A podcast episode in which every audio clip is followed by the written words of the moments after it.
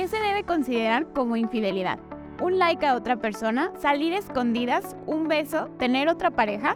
Hola inversionistas, ¿cómo están? Yo soy Laura de Villa y en este video platicaremos de las infidelidades financieras y cómo esto puede afectar nuestras relaciones. Encuestas revelaron que 3 de cada 10 personas cometieron infidelidad financiera. ¿Pero qué es la infidelidad financiera? Pues tener gastos secretos o mentir acerca de todas las transacciones que realizamos. Es considerado infidelidad financiera y cuando se descubre se siente como una traición. Hay quien opina que puede ser similar a cuando descubres al tercero en discordia. Los tipos de infidelidad financiera pueden ser muchos.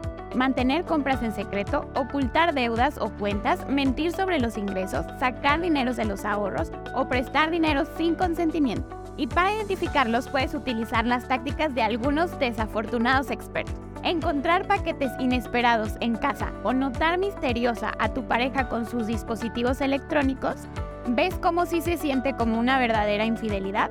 Se dice que los motivos por los que las personas son infieles financieramente hablando pueden ser desde evitar una discusión hasta sentir vergüenza por el mal manejo del dinero. Ahora, ¿cómo superar esta tragedia?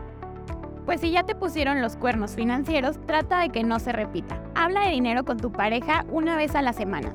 Lleguen a un acuerdo de presupuesto mensual y deja atrás las culpas.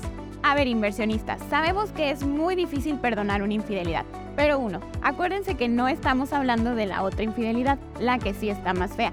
Y dos, reconozcamos que todos tenemos errores. Platíquenlos para evitar problemas a largo plazo. Yo soy Laura de Villa y te recuerdo que en IDEX contamos con una gran variedad de desarrollos verticales en Zapopan y Guadalajara.